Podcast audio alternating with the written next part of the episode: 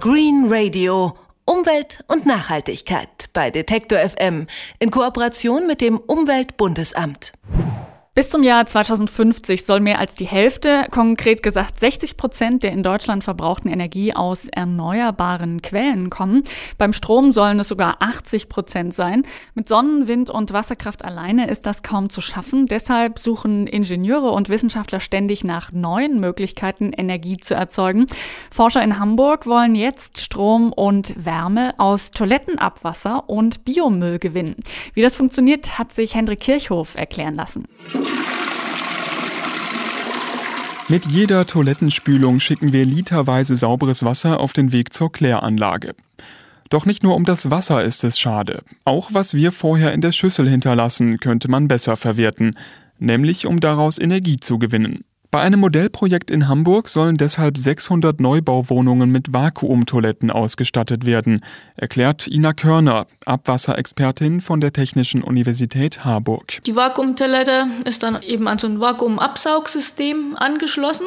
Dadurch kann das Toilettenabwasser erstmal ein bisschen konzentrierter erfasst werden, als es heute mit der Wasserspülung der Fall ist. Also man spart Wasser und es kann erfasst werden, zentral gesammelt und dann aufbereitet werden. Bei Vakuumtoiletten werden die Fäkalien nicht weggespült, sondern abgesaugt. Das Toilettenabwasser, auch Schwarzwasser genannt, wird vom weniger schmutzigen Grauwasser getrennt, also vom Abwasser aus Dusche, Waschbecken oder Waschmaschine. Es fließt über das Abflussrohr nicht weiter in die Kläranlage, sondern in eine spezielle Vergärungsanlage direkt im Wohngebiet. Dort wird es vergoren, das heißt Mikroorganismen ernähren sich davon und erzeugen Biogas. Damit das gut funktioniert, müssen noch andere Stoffe dazugegeben werden. Schwarzwasser enthält eine ganze Menge Organik, aber die für Mikroorganismen verfügbare Organik ist schon vom Menschen selbst verwertet worden. Also es kommt nicht mehr ganz so viel Biogas raus und deshalb wollen wir mit Co-Substraten arbeiten. Das heißt Schwarzwasser mit anderen regionalen Substraten, die aus dem Abfallbereich kommen, mischen. Zunächst sollen fetthaltige Abfälle aus Großküchen mit ins Schwarzwasser gekippt werden. Später wollen die Experten Gras testen, das wächst ohnehin in der Nähe der Wohnungen, in Gärten oder am Straßenrand. Das entstandene Biogas fließt dann in ein Blockheizkraftwerk. Dort entstehen Strom und Wärme für die Wohnungen. Vom vergorenen Schwarzwasser bleibt ein Gärrückstand übrig. In gewöhnlichen Kläranlagen werden solche Rückstände verbrannt.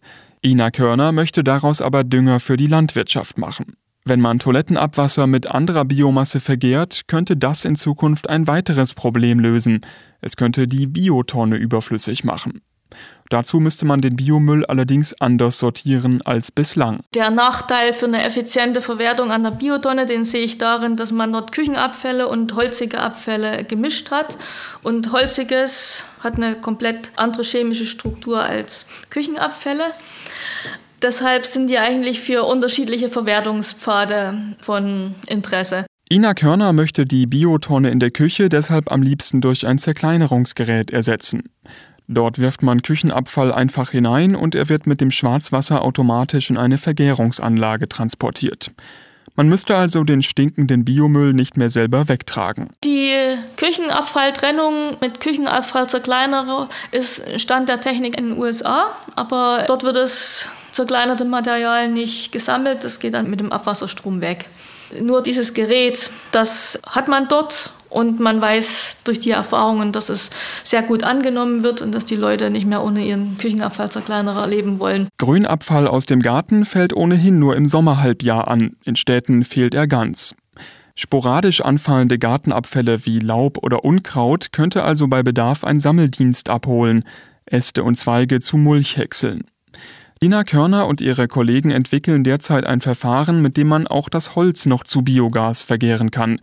Das Problem ist, dass Holz ein Verbund aus Kohlenhydraten und festem Lignin ist. Bei der Vergärung sind aber nur die Kohlenhydrate verwertbar. Aber im Holz sind die Kohlenhydrate quasi vom Lignin eingeschlossen, also die Mikroorganismen kommen nicht ran. Und mit äh, bestimmten chemischen oder physikalischen Aufschlussmethoden kann man es machen, dass der Lignin-Kohlenhydrat-Komplex aufgelockert wird, sodass dann die Mikroorganismen die Kohlenhydratfraktion durch eine Vergärung verwerten können und das Lignin würde dann übrig bleiben. Doch auch das ließe sich weiter verwerten. Es hat einen höheren Heizwert als Holz. Man könnte daraus also gut Wärme gewinnen. Oder aber man macht Humus daraus. Dafür gibt es immer Bedarf. Erst recht, wenn Kleingärtner keinen eigenen Komposthaufen mehr haben, weil der gesamte Biomüll zerhäckselt ins Schwarzwasser geflossen ist. Green Radio Umwelt und Nachhaltigkeit bei Detektor FM in Kooperation mit dem Umweltbundesamt.